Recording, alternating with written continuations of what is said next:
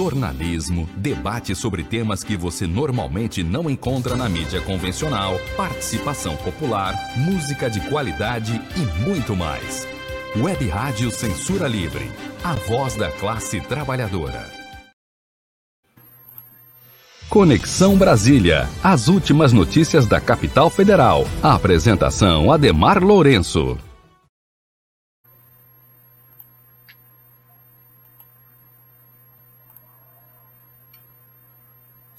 Olá, seja bem-vindo, seja bem-vinda. Está começando o Conexão Brasília pela Web Rádio Censura Livre, a voz da classe trabalhadora na apresentação do jornalista Ademar Lourenço. Olá, Ademar, seja bem-vindo. Olá, Antônio. Um abraço para você, para toda a equipe da toda a equipe da Rádio Censura Livre, da Web Rádio. abraço aí a quem estiver ouvindo. E o tema dessa semana é o Bolsonaro ter vendido o governo ao Centrão para tentar evitar o impeachment, né? É até sintomático que ele tenha feito isso depois de ser internado por conta de um problema de saúde. Né? Não, não quero aqui alimentar nenhum tipo de teoria de que, de que aquilo ali foi falso. Pessoalmente, eu acredito que não foi. Esse tipo de gente não cuida da própria saúde eles têm um desprezo pela vida do outro e pela própria vida, um desprezo pela vida em si, inclusive da própria.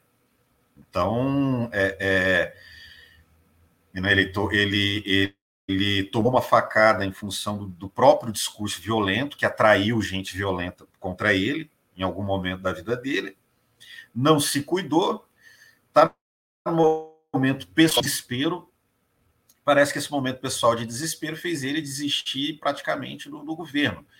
O governo Bolsonaro ele está cada vez mais parecido com o governo Temer. Em primeiro lugar, pela impopularidade, que começa a chegar a ter impopularidade do governo Temer. Bolsonaro ainda tem seu grupinho fiel, que inclusive vai às ruas para defender ele. Não é um grupo muito pequeno, a gente não pode subestimar, mas já é minoritário é possível já cravar o apoio a Bolsonaro é bem minoritário, tanto nas pesquisas, quanto nas ruas, quanto na própria sociedade como um todo. Mas existe, mas tirando esse. Fora dessa bolha de no máximo uns 15% da população, fora da bolha bolsonarista, Bolsonaro ele já é quase um Temer. Ele está sendo o que era o Temer. O que, é que sustentava o Michel Temer?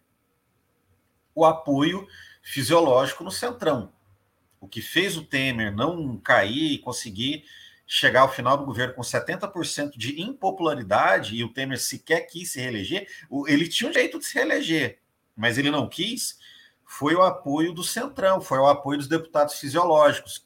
E como é que é esse tipo de apoio? Você libera verbas para obras nas prefeituras, inclusive você municipaliza a corrupção, o governo dá o dinheiro para a prefeitura, a prefeitura faz o que quer com esse dinheiro, constrói um hospital, faz uma ponte, inaugura, faz toda uma festa para inaugurar uma creche, uma ponte, uma coisa com dinheiro federal.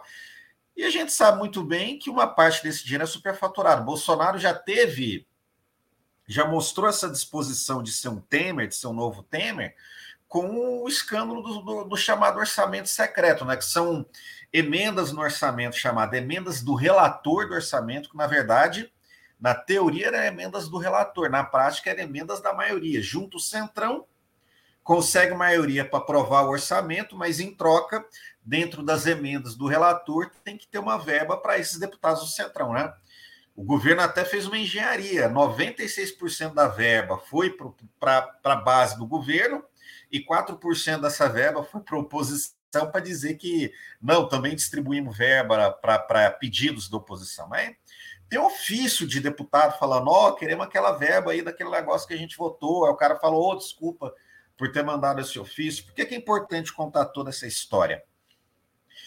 O, o jogo do toma lá da cá em, aqui em Brasília, ele é feito assim. Isso acontecia no governo do PT, isso acontecia no governo Fernando Henrique, isso acontecia em todos os governos a base da corrupção no Brasil, pelo menos no problema corrupção, aí a gente tem que parar de pensar que o maior problema do Brasil é a corrupção. Corrupção é um dos problemas, mas não é o único e sequer o pior. Mas é um problema. qual que é a base do, da, da, corrupção? Não é o PT, apesar do PT ter sido, no mínimo, omisso, no mínimo, omisso. Não é o PSDB, apesar da privataria tucano, que foi uma coisa horrorosa. Não é nem o Bolsonaro, apesar dos esquemas de miliciano e rachadinha. O núcleo da corrupção, da corrupção, que o Bolsonaro tem problemas piores que a corrupção, né? Eles nos dá problemas piores que a corrupção, por exemplo, um genocídio com 500 mil mortos, mas falando da corrupção, o núcleo da corrupção é o Centrão. E o que, é que o Centrão quer? Verba para distribuir para prefeito, e o prefeito lá na cidadezinha não tem. Você tem esse tribunal de conta de município que é uma nossa gádica, não fiscaliza direito. O Brasil tem 5.570 prefeitura. Eu lembro em 2003, 2004 que a AGU, a AGU não, a CGU, a Controladoria Geral da União, chegou a fazer um limpa nas prefeituras. Dois meses desse limpa já teve o escândalo do, do dos Correios, já teve o escândalo do, do Roberto Jefferson. Então, você quer saber o núcleo da corrupção no Brasil? Verba federal para a prefeitura. Faz um limpa nisso aí. Você vai, você põe o Brasil, você passa o Brasil a limpo, em termos de corrupção. O que, que o Bolsonaro fez? Ele mostrou disposição a manter esse esquema de distribuição de verba para a prefeitura. E agora ele é, é, entregou o ouro de vez. Eu acho que ele se vê com pro, problemas pessoais de saúde. Ele, ele vê que ele não dá conta de fazer o que ele quer, pelo menos no primeiro mandato. E para garantir a reeleição e após a reeleição ele fazer o que ele quer, transformar o Brasil numa ditadura fascista, né? Mas antes de transformar o Brasil numa ditadura fascista, qual é a primeira etapa? se reeleger. E para ele se reeleger, o que, que ele quer? Dar o governo para o Centrão. Ele deu o governo para o Centrão. Na prática, aí é uma discussão do, da, da minha coluna passada, ele transformou o governo num semipresidencialismo. O que, é o semipresidencialismo? O dia a dia do governo é tocado pelo primeiro-ministro, como é na França, e as grandes decisões de Estado sendo presidente da República, decisões ligadas a relações exteriores, ao exército, isso não tem chance de ser legalizado no Brasil, de ser oficializado no Brasil. Mas em alguns momentos no Brasil, a gente já teve um semipresidencialismo. O primeiro mandato do governo Lula, até a saída do Zé Dirceu, era semipresidencialista. O Zé Dirceu era o primeiro-ministro e o Lula era o presidente, o Lula era o chefe de Estado. Né? Com a Dilma, é, a Dilma era uma primeira-ministra e o Lula era um chefe de Estado. Então o PT era um pouco semipresidencialista na prática, né? não na estrutura jurídica. Com o Bolsonaro vai ser isso. O Bolsonaro vai fazer as motocicletas dele, vai falar as bobagens dele, vai atacar as instituições. Ele, pela segunda vez seguida, elegeu, indicou um, um PGR, um Procurador-Geral da República, fora da lista tríplice, eleita pelos próprios procuradores, ou seja, uma intervenção que está dentro da lei, mas que está fora do que era uma tradição litúrgica do, do, do, de respeito às instituições, que o PT, por exemplo, com todos os problemas, respeitava a lista tríplice, Bolsonaro colocou, né, reconduziu Augusto Aras, ele indicou André Mendonça, que é alguém pessoalmente ligado a ele no Supremo, para o Supremo Tribunal Federal. O Supremo pode, inclusive, negar a indicação tanto do Augusto Aras quanto do André Mendonça. Provavelmente não vai fazer isso o Congresso Nacional. Então, Bolsonaro segue atacando as liberdades democráticas da população, segue mobilizando sua militância, mas o dia a dia do governo vai passar a ser do centrão para roubar. É isso. O que, que o centrão quer fazer no governo? Roubar. Seja por meio de cargo em empresa pública, seja por meio de contrato superfaturado, seja por meio de distribuição de verba para a prefeitura. Então, o Bolsonaro vai tentando gestar a sua ditadura fascista por um lado, e o Centrão vai roubando, eu não tenho outra palavra, do outro. Esse é o semipresidencialismo do inferno instituído após o Bolsonaro perceber que nem força física ele tem para instaurar a ditadura fascista que ele quer já no primeiro mandato. Ele vai tentar isso no segundo e gerir isso no primeiro, e deu o cargo de primeiro-ministro informal para o Ciro Nogueira para ele organizar o, roubo. Né? Não é um suposto, é um roubo mesmo. Não que o Ciro Nogueira pessoalmente seja corrupto, eu não tenho nenhuma prova nisso, disso, mas que ele vai organizar o balcão de negócios que vai dar em roubo, é isso aí é só estudar a história do Brasil, meu amigo. Não tem como fugir disso, não. Então, é, é, esse é o novo governo Bolsonaro, né? Um chefe de Estado querendo implementar a ditadura fascista e um chefe de governo organizando o balcão de negócios que vai terminar em puro roubo. É assim a gente vai ser governado até que esse governo caia, né? Que, o que é possível que ele caia. Teve o ato ontem que mostrou que o movimento não se cansa, né? Não foi um ato maior que os outros, mas foi das mesmas proporções que os outros atos, o que mostra que o movimento ele tem ritmo, ele tem tração, ele não se cansa. Então foi importante o ato do, de ontem para isso.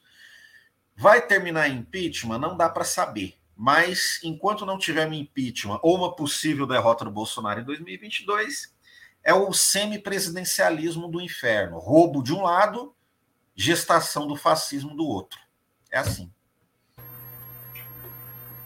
Bom, nós estamos gravando esse, essa participação aqui no Conexão Brasília, direto da capital federal, neste domingo, com Ademar Lourenço, jornalista.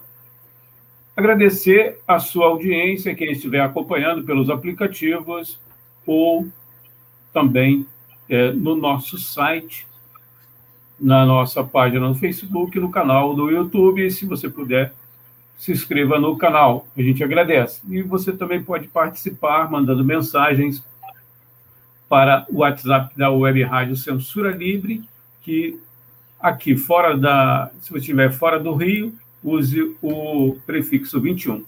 DDD 21 965538908 965538908. Nós vamos ao intervalo, depois eu vou pedir o Ademar para comentar é, o que está faltando, Ademar, para essas manifestações terem um caráter de massa. Vamos ao Olha... intervalo. Vamos ao intervalo, daqui a pouco você volta. Beleza.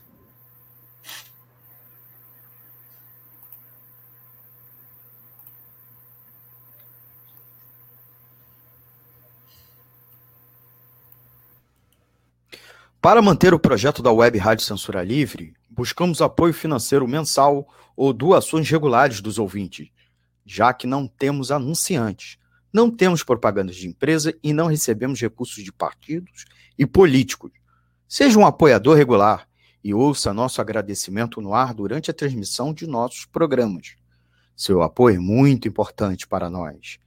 E os apoiadores recebem prestação de contas mensal temos uma vaquinha virtual permanente. Para apoiar, acesse aqui https dois pontos barra barra apoia.c barra CL Web Rádio. O nosso muito obrigado. Web Rádio Censura Livre, a voz da classe trabalhadora.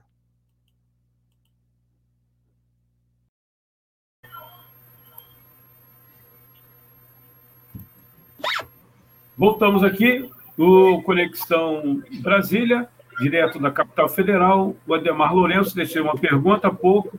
O que está faltando para essas manifestações terem um caráter de massa? Por gentileza, Ademar. Sim. Bom, a gente está vivendo uma época, um período no nosso país que é um período reacionário, é um período de descenso da consciência da classe trabalhadora. Tem sido assim desde 2015 desde que uma parcela da classe trabalhadora é, rompeu com, com um governo de esquerda e passou a apoiar, a, passou a ser dirigida por grupos reacionários. A gente ainda está na ressaca desse processo. O nível de organização, de mobilização e de moral da classe trabalhadora, desde o golpe de 2016, tem sido muito baixo. Né, as derrotas que a, gente teve em 2017, com a aprovação da lei de terceirização e com a reforma trabalhista é um exemplo disso. A própria eleição do Bolsonaro é um exemplo disso, desse desencanto que não é só com a, com a política, mas também com a própria capacidade de mobilização e organização. Né? O fatalismo, as ideias conservadoras, é, é, o conformismo com a desgraça social do país, ele tomou conta de boa parte da classe trabalhadora. E o processo de sair desse ciclo reacionário não é um processo rápido, nem é um processo fácil. A gente começou, a gente está vivendo num período onde o nível de consciência da classe trabalhadora aumentou. Porque está tendo vacinação, a economia dá pequenos sinais de melhora, e mesmo assim a popularidade do governo cai, e mesmo assim você tem mobilizações de rua. Então, é uma, é uma melhora estrutural, até, uma melhora profunda no nível de consciência.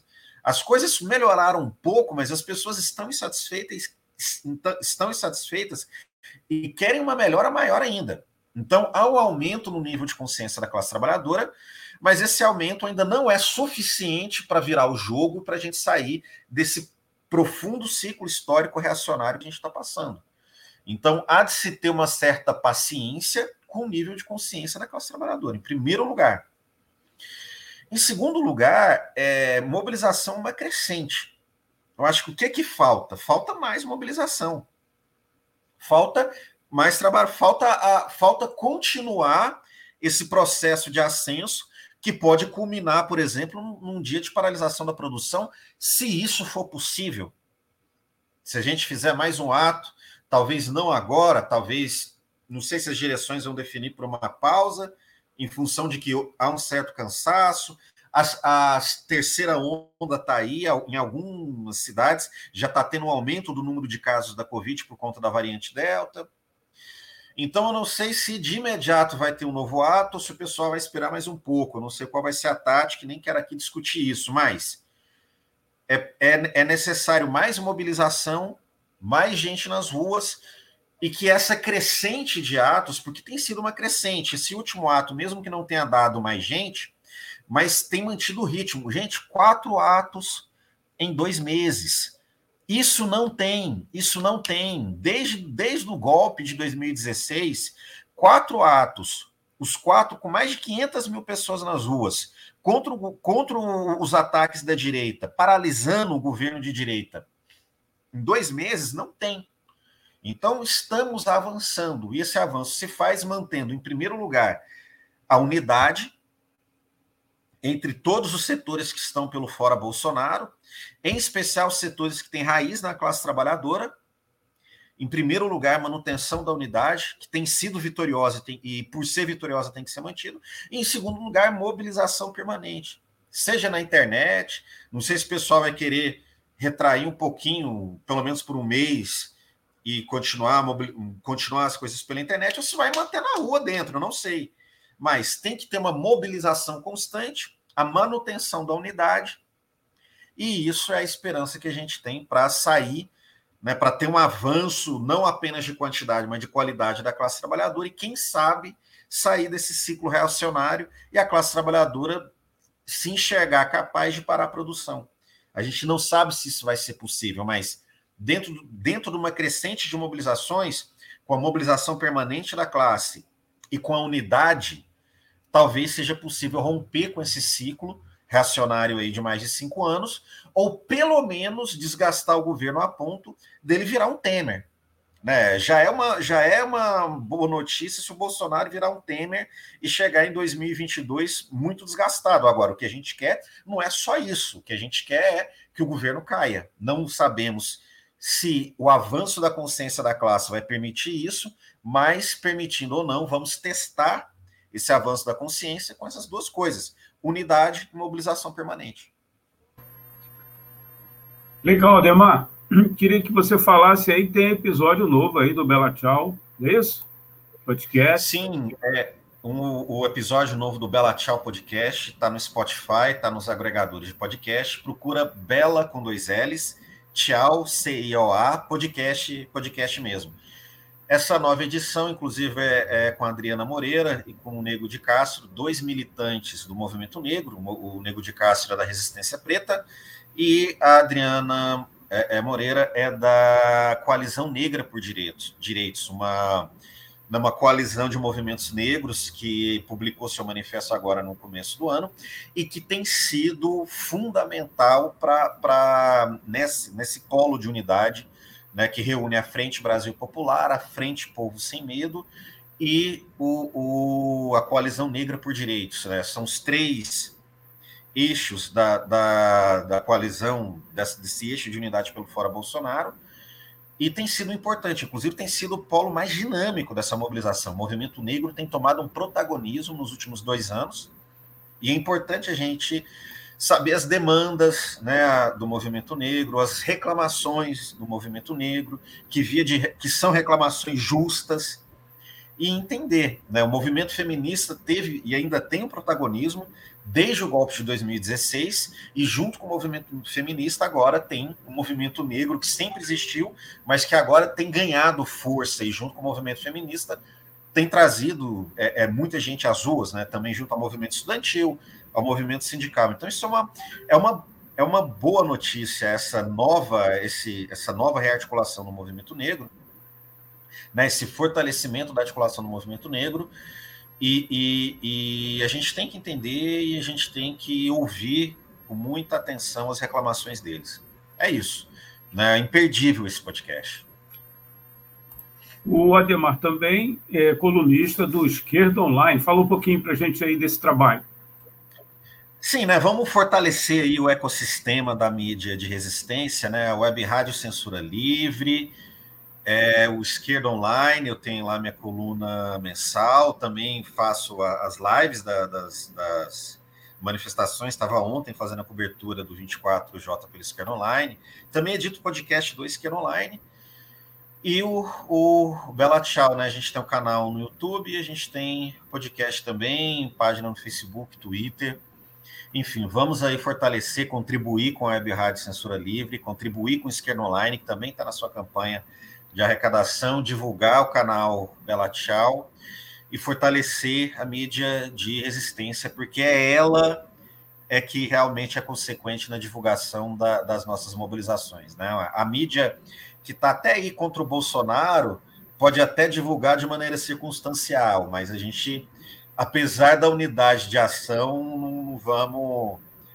nenhuma confiança nessa mídia empresarial, mesmo a que está contra o Bolsonaro, vamos fortalecer o ecossistema aí da mídia alternativa. Então procura aí Bela Tchau Podcast, procura aí Esquerda Online e procura aí o Web Rádio Censura Livre nas, nas redes sociais. Legal, Ademar. Muito obrigado e até semana que vem. Valeu, até semana que vem. Um abraço aí para quem estiver ouvindo. Um forte abraço aí para você, para a equipe da Web Rádio Censura Livre. Até a próxima semana. Muito obrigado.